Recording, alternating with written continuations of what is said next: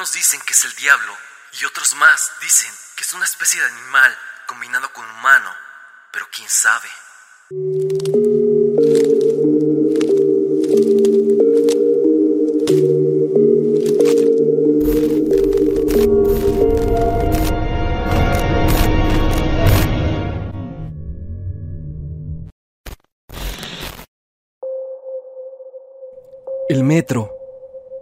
De la Ciudad de México se ha convertido en uno de los lugares más recurrentes para que el fenómeno paranormal haga acto de presencia. Y esto no es por simple casualidad. Si eres un usuario recurrente sabrás que este lugar, a altas horas de la noche, se convierte en un escenario perfecto para una historia de terror. Los solitarios pasillos en algunas estaciones, los vagones desiertos donde de pronto parece verse alguien sentado del otro extremo del mismo. Pero al llegar a la siguiente estación te das cuenta que no hay absolutamente nadie en el vagón más que tú mismo. Lo paranormal en el metro no es lo único raro del transporte colectivo, ya que también se ha dado un fenómeno reciente, algo que desafía a toda la lógica, ya que varios usuarios han expresado en redes sociales y también en correos enviados al canal que parece haber fallos en la realidad.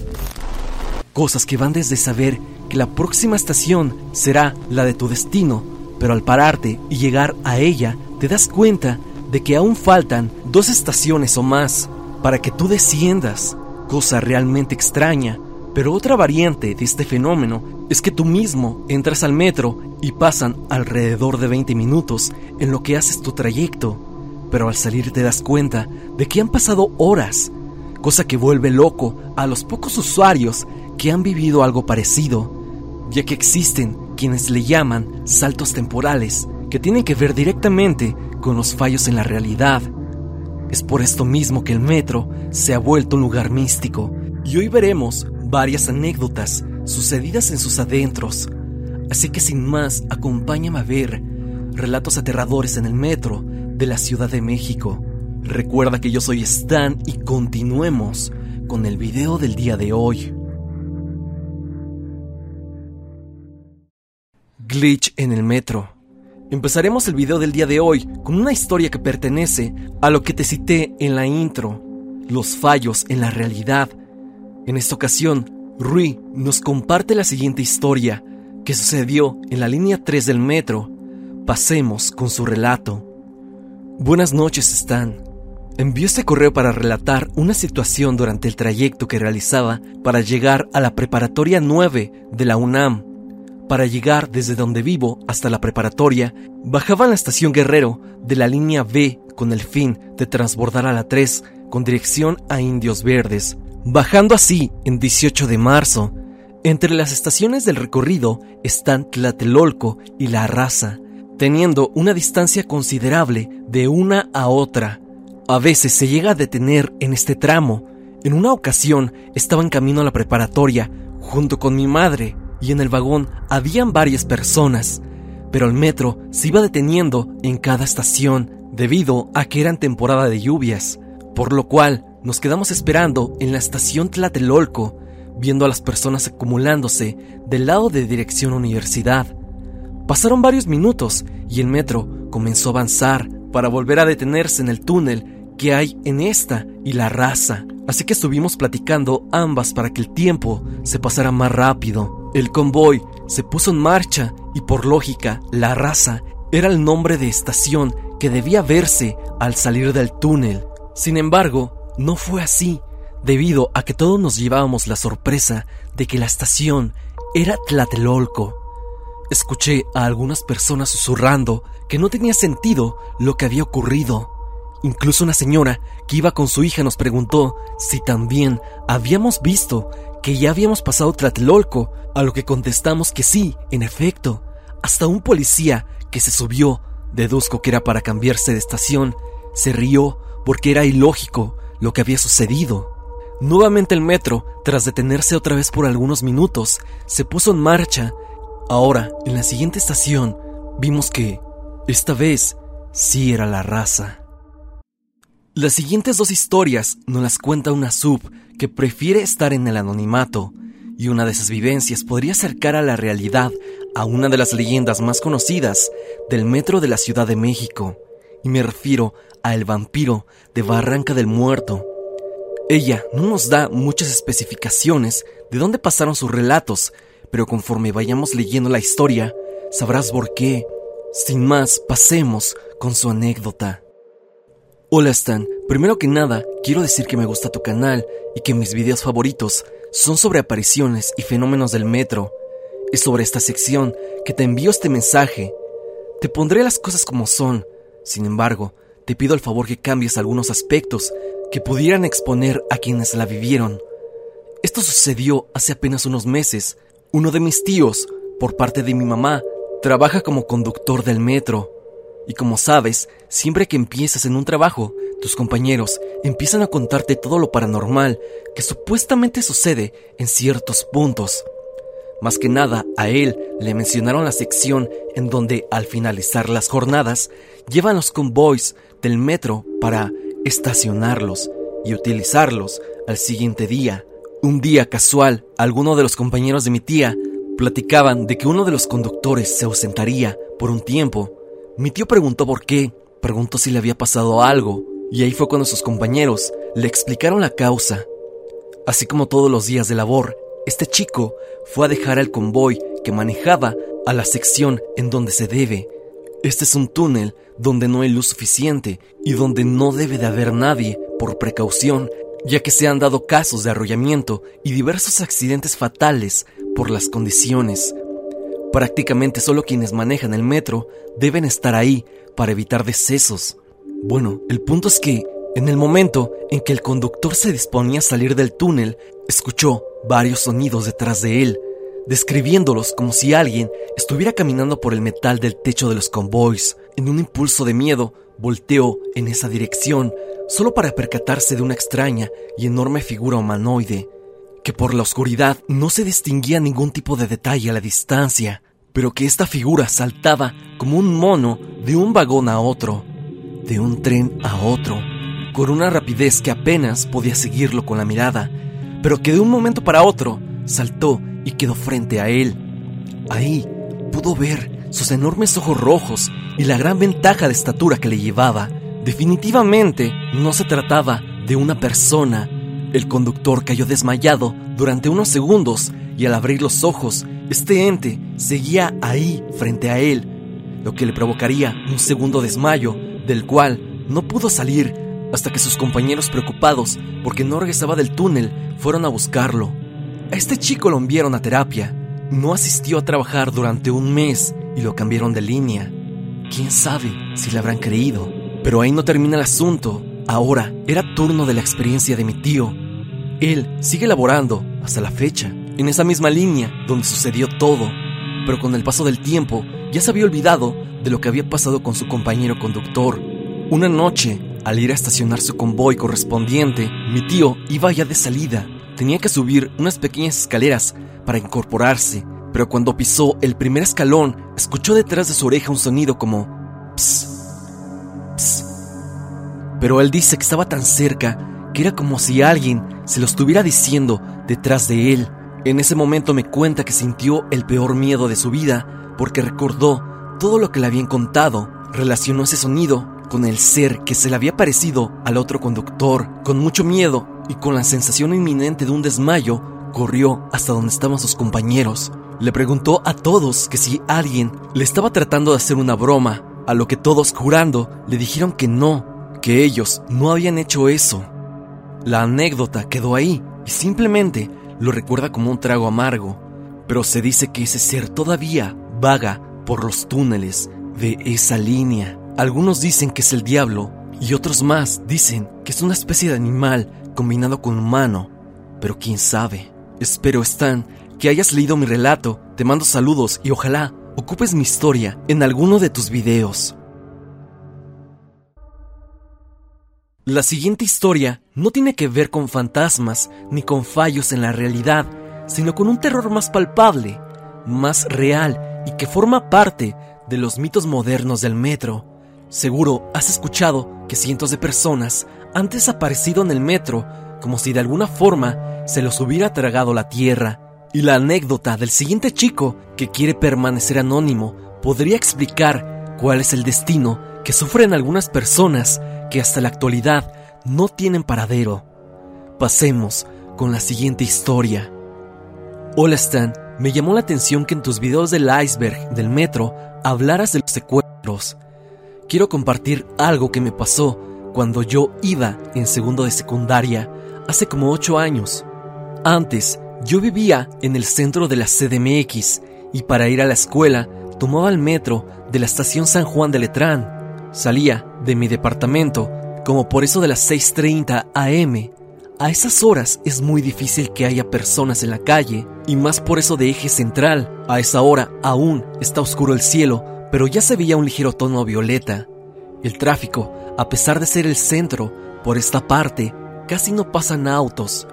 Yo pasaba por una calle antes de llegar al metro, del lado de la Plaza de la Tecnología, y la verdad es que está más oscura que las demás calles, pero yo siempre pasaba por ahí muy normal, ya que lo más peligroso que habían pasado por esas calles eran los asaltos, pero la gente que vive por estos rumbos, por lo general, no les pasa nada, ya que ya conocen a la gente que vive por ahí.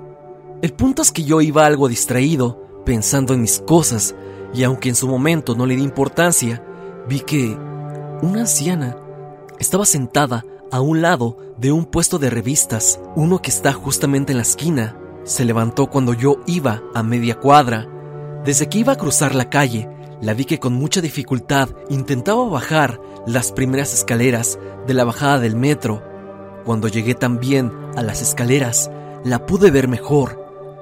Llevaba por alguna razón unos lentes oscuros, un paliacate que le cubría el cabello y lo tenía amarrado desde su cuello. Llevaba un suéter, una falda larga, unas calcetas y unos zapatos negros. Algo peculiar de ella era que tenía una gasa en la nariz, pero que tapaba una buena parte de la cara. Yo tenía prisa y aunque era de mala educación no ayudarle, tenía pensado seguir de filo. Pero cuando pasé al lado de ella, extendió su brazo, casi tocándome. Yo me detuve y me volteó a ver.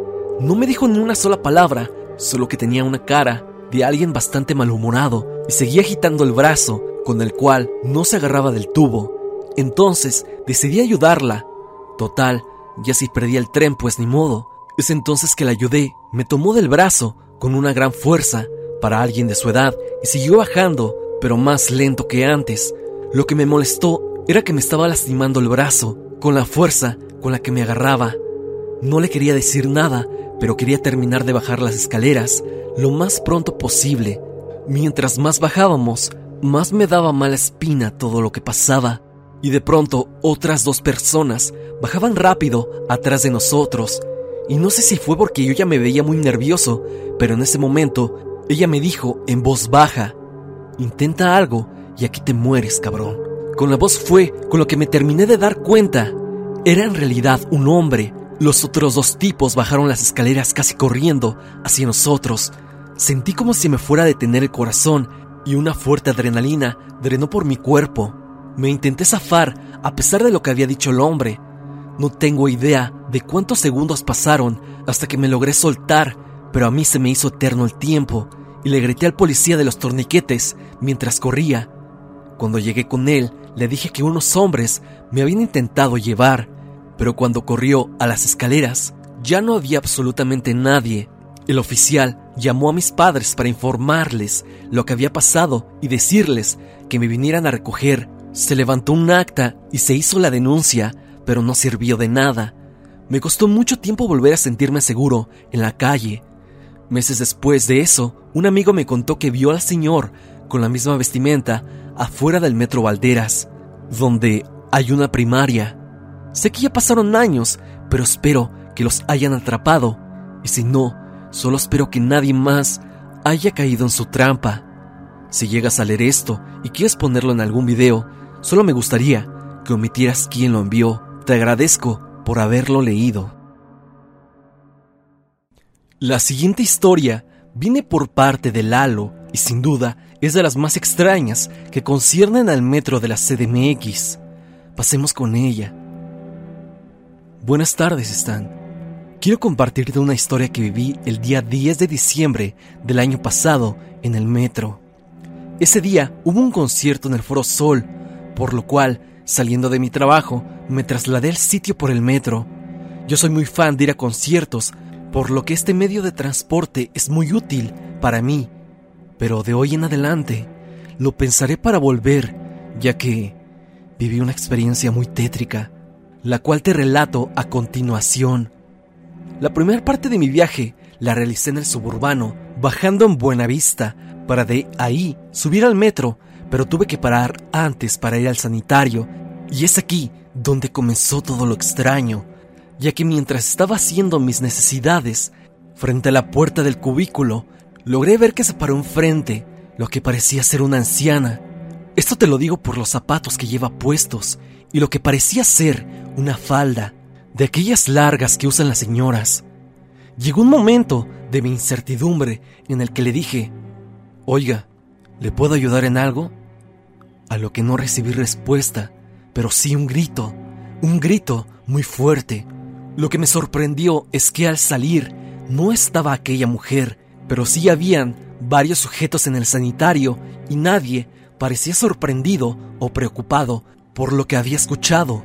Salí inmediatamente y me dispuse a abordar el metro Buenavista. Te puedo decir que no hubo problemas hasta que llegué a transbordar en centro médico. De centro médico a la estación velódromo caminé hacia el Foro Sol y yo sé que no me vas a creer. De hecho, nadie me lo cree. Pero en cada esquina por donde pasaba lograba ver a una anciana diferente, siguiendo mi recorrido. El problema es que pasaba y al voltear ya no había nadie. Algo que noté y muy fuerte era que durante todo mi trayecto se podía percibir un fuerte olor a quemado y en ocasiones como a perro muerto. Nunca le di una explicación lógica a este evento y me sigo preguntando la fecha. ¿Qué habrá sido aquella anciana? O más bien, aquellas ancianas que observé, brujas, entes o algo peor, algo malvado que yace en el subterráneo. A decir verdad, están. Creo que es mejor no saberlo. Te mando saludos. Atentamente, Eduardo García. Lo paranormal llega a esta sección de relatos con uno que es altamente particular y que podía relacionarse con fantasmas no solo de décadas atrás, sino de siglos atrás.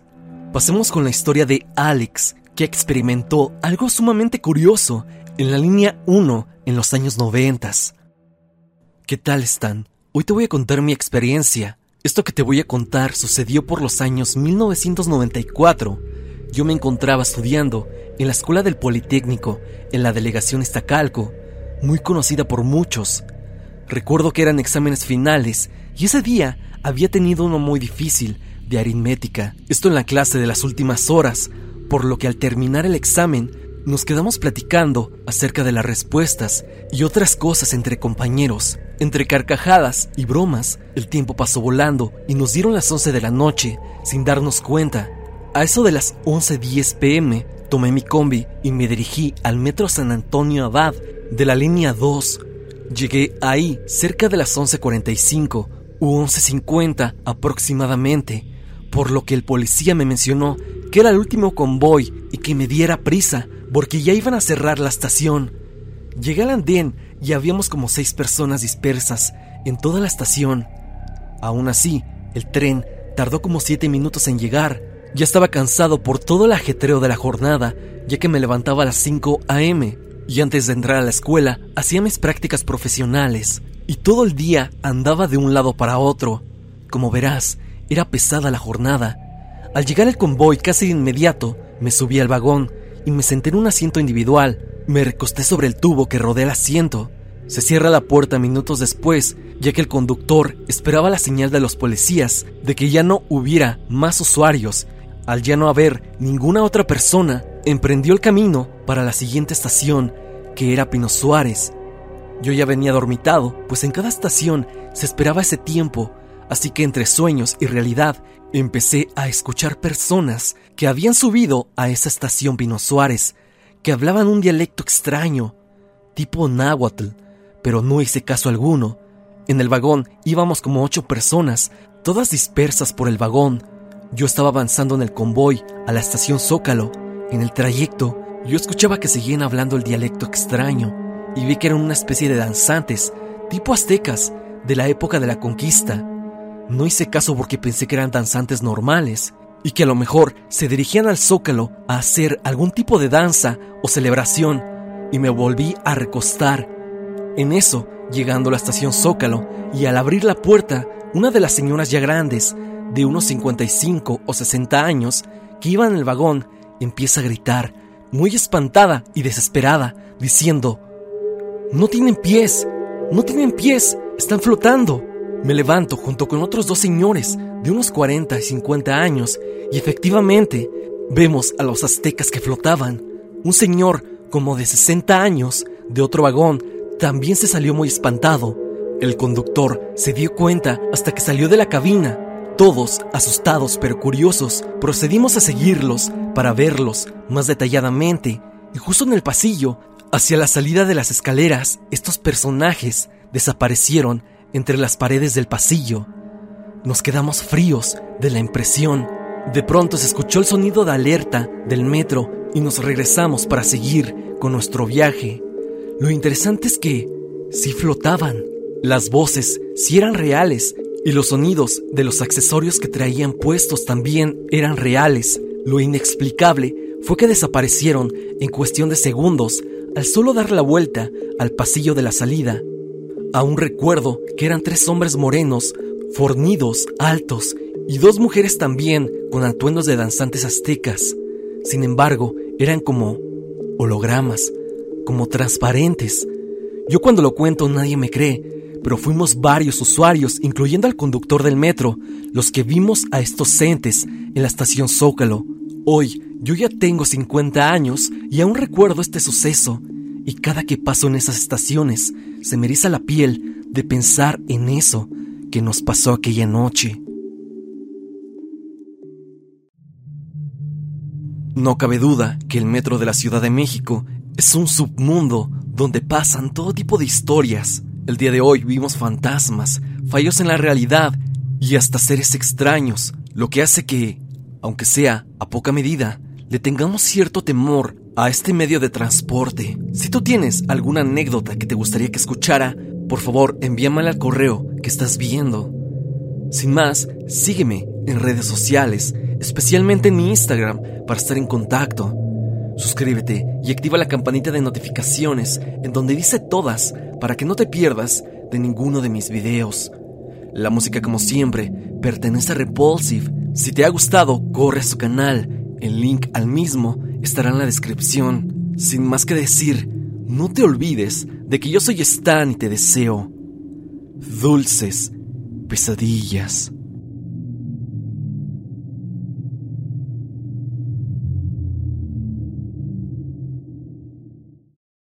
With Land slots, you can get lucky just about anywhere. Dearly beloved, we are gathered here today to. Has anyone seen the bride and groom?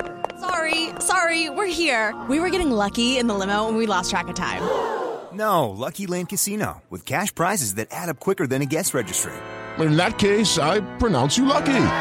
Play for free at LuckyLandSlots.com. Daily bonuses are waiting. No purchase necessary. Void where prohibited by law. 18 plus. Terms and conditions apply. See website for details.